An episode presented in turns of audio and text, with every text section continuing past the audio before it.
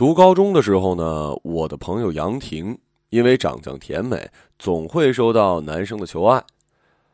那是九十年代末的县城，男孩子们的求爱方式呢，通常就是写情书，下晚自习送女孩回家。猥琐胆小一点的会选择尾行。我的朋友杨婷就被那么一个不讨喜的男生尾行过，悄悄跟在他身后，却不敢打招呼。只听到脚步声踢踏踢踏的进上来，或者骑着自行车在他身后晃晃摇摇的转悠，打几声没意义的车铃，甚至有一次直接上来拉了手，眼睛里被初爱的痛苦填满，嘴里诉求使他能明白他的心。之后，杨婷的妈妈每晚都在学校门口接她回家，怕她再被荷尔蒙蠢蠢欲动的男孩子骚扰。被发现或者有嫌疑，都被杨婷妈妈拦住，骂的腿都打摆子。我有一次在场，抓到一个跟着杨婷递情书过来的男生，杨婷的妈妈就当场借着路灯把情书的内容都给读了出来。依稀记得情书里有一句是：“你穿的白色风衣真好看。”气得杨妈妈不由分说剥掉了杨婷恰好穿在身上的白色风衣。那时已经是深秋了，我眼看着杨婷穿着单薄的毛衣在秋风中瑟瑟发抖，却不敢说一句反抗的话，或者是撒娇的话。我作为一个平凡的少女，基本上没有发生过类似被尾行的事儿，就算是有。我那和我一样神经大条的妈妈，也大概只会哈哈大笑两声。哼，想不到我闺女这么丑，也有人惦记啊。所以，我那一年是很羡慕我的朋友杨婷的，一方面羡慕她有被尾行的魅力，一方面羡慕她有一个很紧张她的妈妈。杨婷成绩很好，是文艺标兵，英语课代表，是老师的心头好。她声音温柔，笑容甜美，基本就是女高中生的典范了。少女的天真，在她的眼里就像是火，烧得眼波闪耀。而爱情，只是沐浴过她的金色阳光，她从未举起一把收在手中。直到认识了袁同学。袁同学呢，在学校的足球队踢球。每个周五下午都能看到他一边飞舞着球衣，一边满操场的狂奔。记不清多少次了，杨婷会拉着我一起看一会儿。我完全不懂足球，前锋后卫傻傻分不清，全场只认得一守门员，并且球队里也没有我心仪的男生，所以大多数时间我都百无聊赖，只是一场青春爱情的旁观者。杨婷写给袁同学的情书是我帮着送的，因为杨婷自己不好意思，呃，也有一些害怕被拒绝。而我呢，虽然没什么实战经验，但好在脸皮够壮啊。送情书事件之后的一个周末，杨婷来我们家一起写作业，呃，她告诉我说袁同学回复她了，他们约在周日下午学校的足球场见面，他会教自己踢球。是吗？我比他还兴奋呢。我可以去吗？没心没肺是病，得治。我几乎没意识到我是一只多么大的灯泡，只想继续观察一段也许是爱情的东西如何生长发育的。这个，杨婷犹豫了一下，也行。不过我妈妈也去。你不是有点怕我妈妈吗？我脑门被敲了一棒，什么逻辑啊？妈妈去陪同约会？我想象着严肃的眉宇间带个川字的杨婷妈妈站在一旁看女儿被一个男生牵着手教踢球的画面，嗯，鸡皮疙瘩都起来了。不是吧？为什么呀？我妈妈检查我书包时看到信了，我也没对他撒谎，就承认了。杨婷妈妈是一名中专院校的政治老师，教书育人是强项。偶尔我去他们家的时候，他当着我的面骂杨婷，是那种很严厉的骂。杨婷不想喝番茄鸡蛋汤，小心翼翼地说：“妈妈，我喝不下去了。”喝掉。杨婷妈妈头都没抬，然后我就看到这位男生心目中的女神灰溜溜的低着头，强忍着反胃，哧溜哧溜的喝汤，不敢吭一声啊。但这并不影响他对妈妈的依赖，并且他觉得妈妈说的一切都是对的，不能忤逆。在我对杨婷妈妈有限的了解里，情书事件会让他立刻把杨婷揍一顿，然后几天冷暴力，再去收拾那个让女儿春心萌动的始作俑者。但是他没有，只是成功的把女儿的第一次约会变成了政治审查。在操场的角落里，他和始作俑者聊了一个小时，具体说了什么呢？我和杨婷都不得而知。但是之后，杨婷就再也没有收到过袁同学的约会邀请。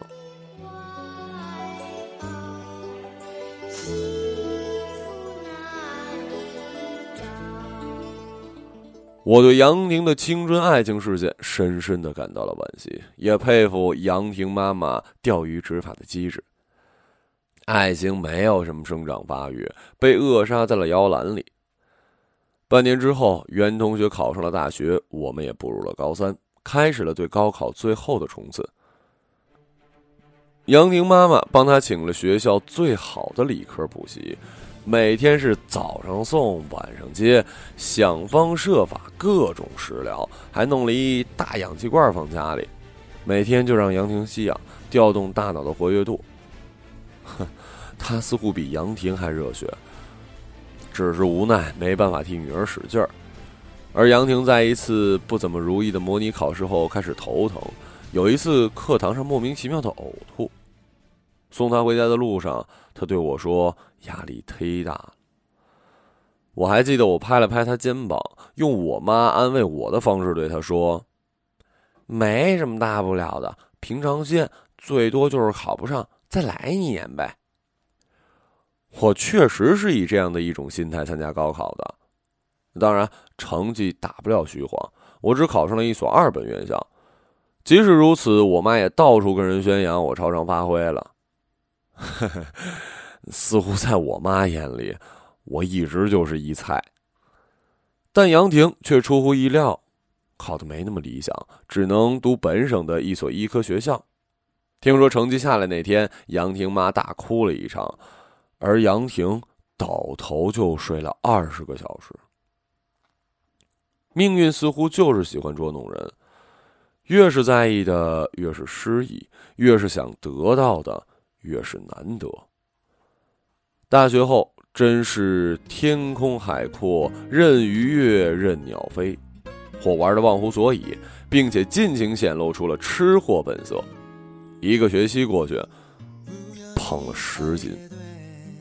我与杨婷的联系并不太多，偶尔给她打电话，她总是很忙。作业太多了，她这样说。后来有解释说，他妈妈希望他能保研，就算保不上也必须考研，所以功课非常重要，最好每年都能得奖学金。不是妈妈在乎那点钱，而是这是很关键的人生履历。当然了，他妈妈也不允许他在没有经过任何认可和监督的情况下就谈恋爱。女孩子恋爱太危险，最好考上研之后再说。哎呀，每次跟杨婷打完电话，我都很惭愧，心虚自己的人生履历注定一片灰暗，然后却身不由己的继续投入了麻辣烫一样的五味杂陈、花样繁多的大学生活。后来寒假里见面，杨婷偷偷告诉我。其实她和袁同学偶尔会发 email。你还喜欢他吗？嗯，喜欢，但他说他只把我当妹妹。杨婷低头吃甜筒，他有女朋友了。杨婷似乎瘦了一些，更加有点古典美人的感觉了。那有几个男生想约你，你能出来吗？以为大学就可以随心所欲追女生，心像脱缰野马一样的男生，曲线救国，希望能通过我约到杨婷。你给我妈打电话，说我们一起吃饭。杨婷也小心翼翼，于是我打了电话。杨婷妈问在哪儿吃，吃什么，几点回去，说了哪几个饭店的饭菜已经被曝光不卫生，不能去。现在外边的饭店呀，都是用地沟油，真不安全。婷婷爱吃甜点，但你们别点，吃甜的不好。我唯唯诺诺的挂了电话，长长呼出一口气。几个男生对一起见面很是不满，全都埋怨我不会安排。但杨婷像一小公主似的，似乎并不知道自己正被虎视眈眈。她大口吃东西，大声笑，并说自己好久没这样快乐过。记忆中，那是杨婷正常情况下笑得最开心的一次了。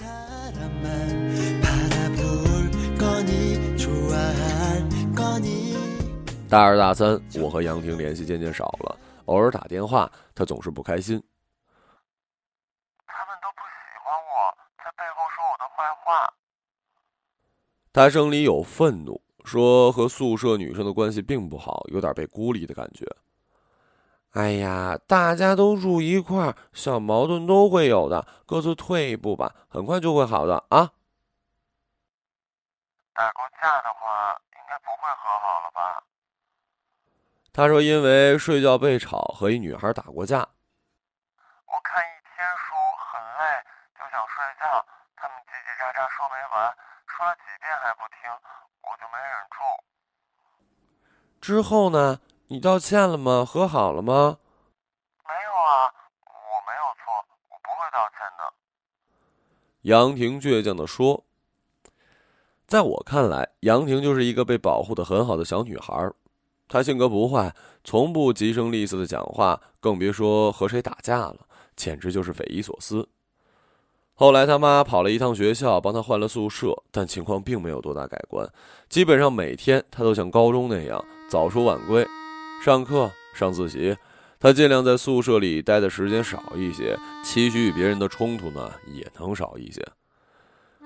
大三的暑假，杨婷没回家，留在学校参加了考研辅导班。我没见到他。大四上学期，和杨婷同一个学校的高中同学给我打了电话，说杨婷快学魔怔了，经常在学校二十四小时的自习室通宵一晚又一晚的。知道他现在有多少，快成麻杆了。我们宿舍有个哥们之前想追他，现在不敢追了。挂了电话，我往杨婷的宿舍打了一个，他不在。接电话的女孩听是找他的，啪的挂了电话。后来又打了几个，也没能找到他。倒是有一女孩很八卦的问：“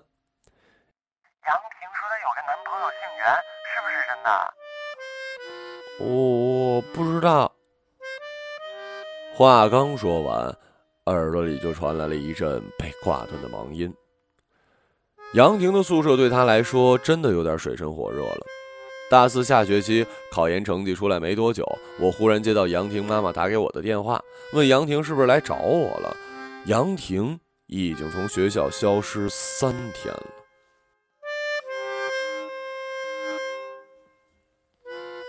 现在想想，一切都是有预兆的。从杨婷刚开始头疼，到她不断受到来自母亲和自己给的压力，她没处理好宿舍关系，考研失败，几乎无从判断从哪里开始断层，哪件事情是压垮骆驼的最后一根稻草。总之，我知道我的朋友杨婷，她出了问题。我开始动员我所有的高中同学找他，还联系了已经毕业去北京工作的袁同学，得知杨婷竟然在他那儿。我很难想象他是怎么过去找他的，十数个小时的火车旅程，等到天亮，然后转公交、步行问路，因为没有手机，在某大厦楼下站了几个小时，才终于等到了下班的袁同学。袁同学对他的来到感到吃惊啊。他很快招待了他，并给他安排好了住宿。袁同学在电话里告诉我，杨婷有点和以前不一样了。他说话感觉很幼稚，而且人也呆呆的。问他家里电话，他也不说。还有，他没办法请假，问我能不能把杨婷接走。他说他有个男朋友姓袁，你们是不是谈恋爱了？怎么可能啊！除了回他发的邮件，好几天没见他，我也不知道他怎么会来找我。袁同学急忙辩白。挂了电话，我立刻又联系上了杨婷的妈妈。第二天，他便去北京接走了杨婷。后来我打电话给杨婷妈妈，她说没什么事儿，孩子任性。可是，一周之后，我再次接到了杨婷妈妈的电话，听到了一母亲心碎的声音。我记得特清楚，她在电话里哭着说：“婷婷，婷婷说她怀孕了。”我联系了袁同学，小心翼翼的把这件事告诉他。然后几乎可以看到他在电话线那头暴跳如雷，他诅咒发誓：“我要是碰过他一下，我他妈立刻就去死。”袁同学为了证明自己的清白，说安排杨婷住宿的酒店有监控，他只送过她回过一次酒店，连房门都没进，分分钟可以调出监控来看。几天后，杨婷的妈妈给我打电话，说婷婷来例假了。我和杨婷在网上聊天，我问她为什么说自己怀孕了，她说：“你不懂，这是母体对孩子的感知。”但你和袁同学没发生过什么呀？一定要发生什么才会怀孕吗？是啊，而且你现在正在来例假呀。反正我怀孕了，我的手开始抖，然后。在计算机房旁若无人的哭起来。在长达几个月的就医诊断和测试之后，杨婷被诊断为精神分裂妄想症。杨婷妈妈为她请了假，接她回了老家。在那之后，我和杨婷每天都在网上聊天，几乎每天她都会问我有什么好看的电影，于是我便会找一部推荐给她，但她又会说：“哎呀。”我也不知道有没有时间看，我还得看书学习呢，我还得再考一次研究生。这样的对话周而复始，能好好的看一次电影是杨婷的愿望，而看书学习是她的魔咒，是压在心底的石头，是每天早晨醒来劈头盖脸追上来的吃喝拉撒一样重要的事儿。所以他永远没办法好好的看一次电影，也没有办法心无旁骛的好好看书了。我和杨婷妈妈偶尔会打电话，杨婷每天都要吃药，药物让他的食欲很好，睡眠也很好。每天除了网上聊天、吃饭，还有坐在书桌前的几分钟是醒着的，大部分时间他都在睡觉。他也再也没有提过袁同学，他几乎忘记了他和他曾经的坚持。毕业后，我回了一趟老家，又见到了杨婷。我们在 M G 坐着，他的笑容非常甜蜜，眼睛里依然有少女般的天真。他吃完了自己的套餐，我问他还要吗？他非常乖巧的点头。药物激素让他胖了四十斤。他没办法控制自己，停止将食物塞进嘴里。除了见我，他没有再见任何别的朋友。有一个心仪他多年的男生想通过我继续约会女神，我却没办法再为他牵线搭桥了。杨婷妈妈很怕自己女儿生病的事情被传出去，所以对此讳莫如深。我也想保护她。我希望她在喜欢她的男生心目中，依然是旧时的样子，声音温柔，笑容甜蜜，心智单纯。我希望她只是让爱她的人心碎了一点，但不被不相干的人指点评论。但还好，药物还是有用的。一年之后，杨婷完成了学业，拿到了毕业证。记得杨婷高中时曾和我发过牢骚。她因为很怕妈妈不高兴，所以从来不敢跟她提任何要求。借着这场病的躯壳，她似乎才开始有了童年。于是，他妈妈陪他去了动物园，去了游乐场，去了电影院，去逛街买衣服，对他有求必应。他喜欢婚纱，甚至由着他独自拍了很多套婚纱照。喜欢海，就去了海南三次，把卧室布置成了沙滩，并且开始看一直喜欢却不敢看的动漫。偶尔我回老家，会去他们家里，然后就看到杨婷妈妈小心翼翼地伺候着这个成年后的小孩儿，他再也没有严厉的对过他。她温柔的问他：“婷婷啊，今天咱们看哆啦 A 梦的第几集呀？”杨婷像个孩子一样睡着之后，我和杨婷妈妈聊天。她老了，眉宇的川字似乎更深了，但因为都是笑着和杨婷讲话，笑纹也深了。他不再奢求杨婷能有多优秀，能有一个多么璀璨的未来，多么炫目的人生。他只希望他的孩子能不再犯病，无论是生理还是心理都能恢复健康。他也不在乎他是不是胖，是不是孩子气，是不是不工作只花钱。他只希望他能拥有普通的快乐。他不会再给他任何的压力了。杨婷生病之后，包括杨婷爸爸在内，几乎所有的亲戚都觉得是他给杨婷的压力，逼杨婷犯了病。他也常常自责，为什么？把自己希望的强加给孩子，温柔对一个母亲太重要了，是孩子成长过程中内心最坚定的力量，是性格塑造中最优质的元素。而遗憾的是，他自己学会的太晚了。那天晚上回家，我抱住妈妈胖胖的脸蹭来蹭去，她毫不犹豫的一巴掌拍在我屁股上。像狗一样，滚蛋！毕业之后的几年，因为工作的关系，我一直在异乡为异客，在成长的坚持与妥协中不断的摇摆。和恋人分手，又遇到下一个人，然后和他结了婚。在老家办婚礼的时候，我邀请了杨婷。那时的杨婷已经恢复了很多，也瘦了下来，但有后遗症。他始终不能变得合乎他年龄的那样精明和世故，也接收不到别人的恶意。他像是一个聪慧的、有钝感的恋人，对这个世界的好与坏都保持着距离。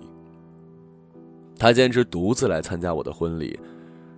入座后五分钟，我在角落里发现了杨婷的妈妈。她说杨婷最近被她惯得有些任性了，非要一个人来。她担心又怕她不高兴，于是。跟在她后面尾行，她过来了。数年前，那个被男生尾行的少女，当下，这个被母亲尾行的大小孩儿福兮祸所依。在生活的万花筒里，不幸的事情似乎也能折射出一些幸福的光来。当年一直对他念念不忘的那个男生。隔着几个人的座位，把他爱吃的菜一次又一次的转到他的面前。不管他们会不会发生爱情的事件，但他惊艳过男生的岁月，总会被温柔相待。